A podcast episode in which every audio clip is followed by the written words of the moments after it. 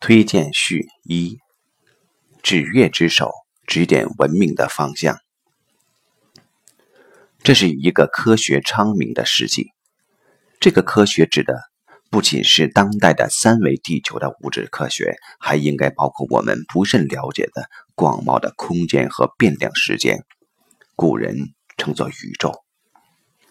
钱学森先生说过，科学应该有三种：自然科学。社会科学和人体科学，此人体非为肉体，而是灵体。如果说前两种科学是地球人类文明的产物，那么后一种科学显然已经超越了部分地球人的认知能力。从地心说到日心说，欧洲人用了几个世纪来证明。期间，布鲁诺被烧死，伽利略因关于两种世界的对话而入狱。饱受折磨而死，人类为突破自己的有限认知而付出的代价极其惨烈。爱因斯坦的相对论从发表到被学界接受用了三十年，其原因不是大咖们提升了自己的认知，而是那些反对者都去世了。可见，人类要走出自己的认知局限。超越现有的低维状态，不再孜孜唧唧与无谓的物质积累，关键在人类自己。国际歌里唱得好：“从来就没有什么救世主，也不靠神仙皇帝，要创造人类幸福，全靠我们自己。”唯物主义的科学观将人固化为两类：科学盲、科学迷，二者都是认知障碍。科学思想重要。但不能用固化的物质概念格式化人的大脑。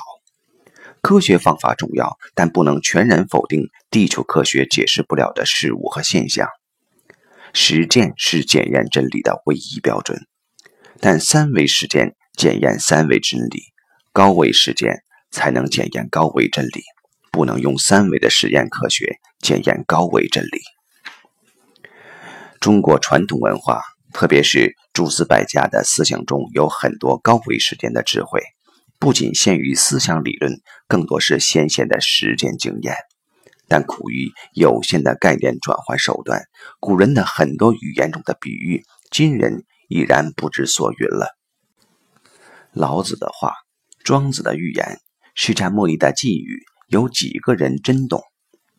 能够用一种普世的语境，用大家都听得懂。都能接受的语言，将科学原理及其适用性讲清楚，特别是能够让听不懂的人不排斥，这在多元文化融合的今天尤其重要。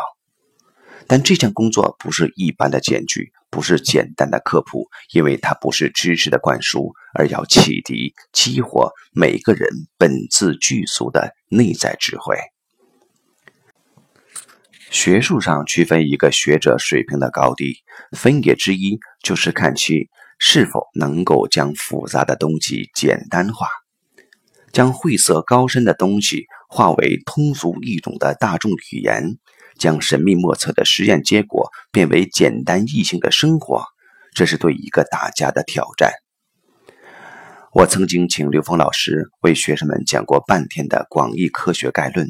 整理后的文字有两万字，但最近再听他的课，发现他只用十分钟时间，三百字以内就把广义科学概念讲清楚了。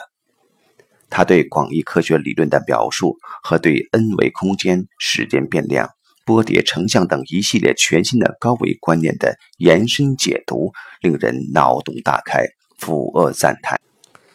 我曾有幸与刘峰老师对话过多次。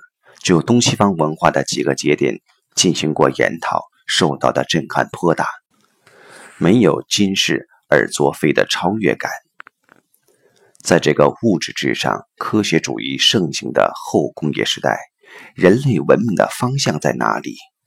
再继续横向扩展，生产已经过剩的低维物质产品，还是纵向提升生命境界，不断超越人类自身的有限维度？当然。